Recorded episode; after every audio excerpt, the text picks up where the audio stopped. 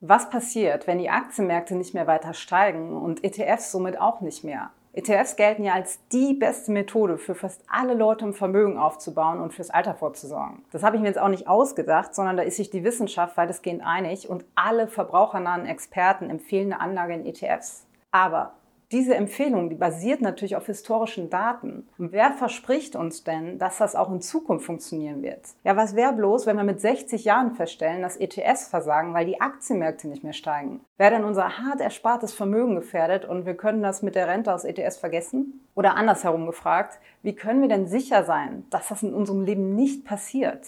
Schauen wir zunächst mal, was überhaupt die Voraussetzung dafür ist, dass ETFs funktionieren. Also, damit wir positive Renditen mit unseren ETFs bekommen, müssen die Aktienmärkte steigen. Dabei ist es glücklicherweise egal, wie es um einzelne Aktien steht, da wir ja mit einem ETF ganz automatisch die wertvollsten Aktien besitzen, die es auf dem Markt gibt. Das erklären wir auch genau in diesem Video hier.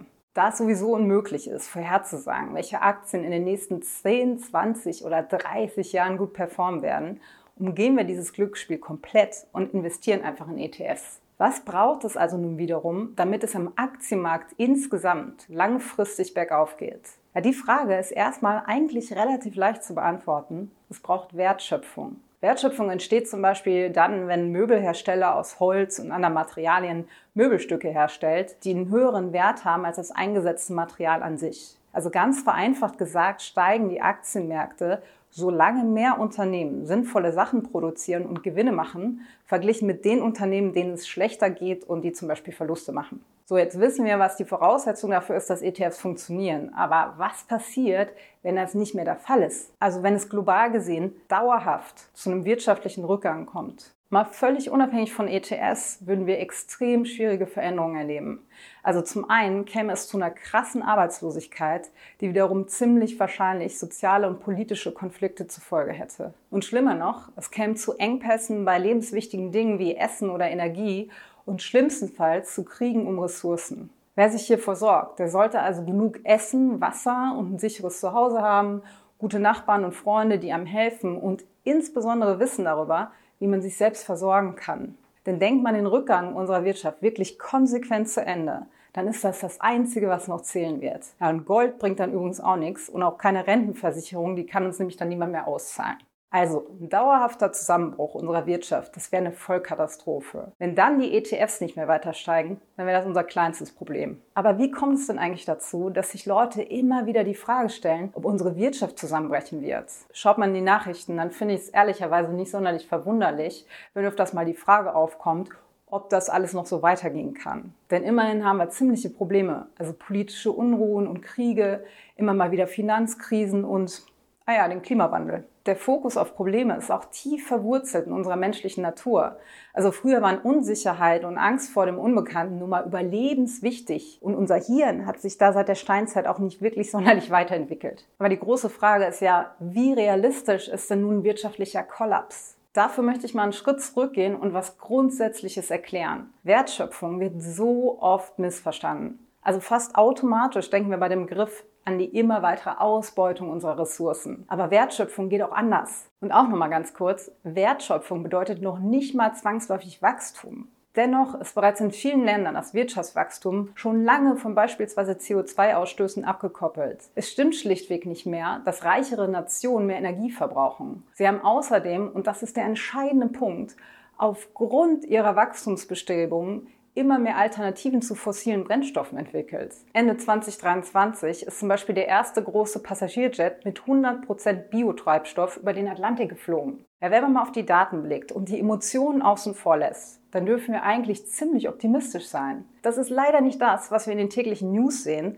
aber wir haben ungemein Fortschritt gemacht. Wir brauchen nur ein bis zwei Generationen zurückzuschauen, also unsere Eltern oder Großeltern, mussten meist noch super hart arbeiten, oft auch körperlich und konnten sich nicht damit beschäftigen, wie sie sich selbst finden. Sie haben in ökologisch zweifelhaften Fabriken gearbeitet, am Rande ihrer Erschöpfung geackert und dafür gekämpft, ihre Kinder überhaupt ernähren zu können. Und wir beschäftigen uns hingegen mit unserer Selbstverwirklichung, Work-Life-Balance und Bucketlisten. Ja, denk auch mal an die Automatisierung, die uns harte Arbeit abnimmt, an den Fortschritt in der Medizin, den Rückgang der Kindersterblichkeit, an die vielen Maßnahmen Umweltschutz an die Weiterentwicklung von Technologien und Industrien und an die weltweite Abnahme von Armut. Und das Internet erst, was für eine Errungenschaft. Also ganz wichtig, es geht mir jetzt nicht darum, dass alles zweifelsohne besser ist, als es früher war. Selbstverständlich laufen weiterhin so viele Dinge schief auf der Erde und fast jeder Fortschritt bringt ja auch negative Begleiterscheinungen mit sich. Einige Dinge sind auch wirklich äußerst bedenklich. Aber klar ist, wir Menschen entwickeln uns immer weiter und werden immer versuchen,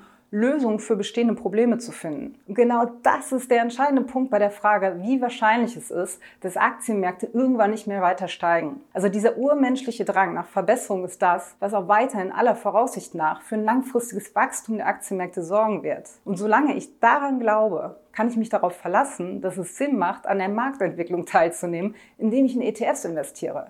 Aber gibt es denn dafür irgendwelche Beweise? Wer kann uns schon versprechen, dass das so weitergehen wird? Die Sorge, dass es an der Börse bergab geht, die kommt ja auch nicht von ungefähr. Denn immer wieder gibt es ordentliche Crashs und Zusammenbrüche. Und wir müssen auch gar nicht weit zurückschauen, um zu sehen, dass es immer wieder Krisen gab, bei denen viele Leute prophezeit haben, dass ab jetzt alles kollabiert. Also zuletzt war da die Finanzkrise in 2008, die die Angst vor einem totalen wirtschaftlichen Zusammenbruch geschürt hat. Aber nach ein paar Jahren war der Kapitalmarkt wieder auf dem alten Stand. Verglichen mit der Weltwirtschaftskrise in den 1930ern wirkt übrigens die letzte Finanzkrise wie ein Fliegenschiss. Damals erlebte die Wirtschaft eine tiefe und langanhaltende Depression. Die Arbeitslosigkeit stieg dramatisch an und viele Menschen haben geglaubt, dass die Wirtschaft nie wieder zu ihrem früheren Zustand zurückkehren würde. Dass auch damals die Welt nicht dauerhaft zusammengebrochen ist, wissen wir ja jetzt. Wir blicken ja mittlerweile auf über 120 Jahre Börsengeschichte zurück. Da hatten wir zwei Weltkriege, diverse Staatsbankrotte und Währungsreformen sowie krasse Pandemien, also teilweise deutlich schlimmere Situationen als in den letzten Jahren. Aber, und das ist der entscheidende Punkt, langfristig ging es an der Börse immer wieder bergauf.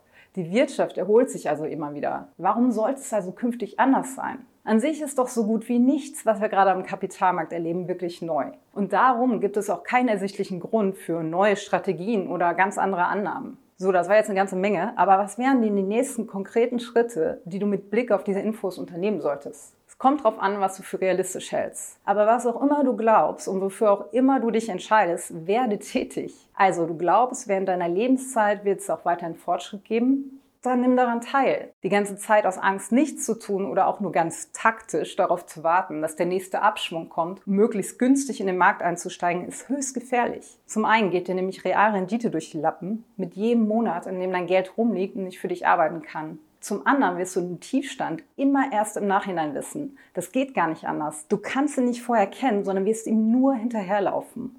Klar, die nächste Krise, die wird irgendwann wirklich kommen. Wir haben aber leider keine Ahnung wann ist aber bei einer langfristigen Geldanlage auch recht egal. Du musst Krisen nur entspannt aussitzen können oder noch besser, die nutzen. Denn Börsencrash bietet auch große Chancen für deinen Vermögensaufbau. Falls du genauer verstehen willst, warum wir Tiefstände nicht zuverlässig erkennen können und warum Krisen aber nichts Schlimmes sind, schau dir am besten unser Video zum Thema an. Ja, oder du glaubst, die Wirtschaft bricht bald auf Dauer zusammen, dann bereite dich auch hierauf vor. Am besten überprüfst du aber nochmal ganz in Ruhe für dich, welchen Quellen du bislang deine Aufmerksamkeit geschenkt hast. Denn was wir die ganze Zeit hören, das glauben wir auch irgendwann. Und die Nachrichten sind nun mal geprägt von negativer Berichterstattung und oftmals Angstmacherei, weil man damit die Aufmerksamkeit der Menschen bekommt. Also Schlagzeilen wie die nächste Finanzkrise wird alles zugrunde richten, kommen besser an als noch nie gab es so wenig Armut wie heute. Das ist traurig, aber so ist das nun mal. Vielleicht lohnt es sich daher, Untergangsprognosen mal einem Realitätscheck zu unterziehen und darauf zu schauen, welche riesigen Krisen unser System schon überstanden hat und was wir weltweit für krasse Verbesserungen in der Lebensqualität erreicht haben. Wer Lust hat, das Ganze mehr zu durchdringen, dem empfehlen wir schwer das Buch Aufklärung jetzt von Steven Pinker.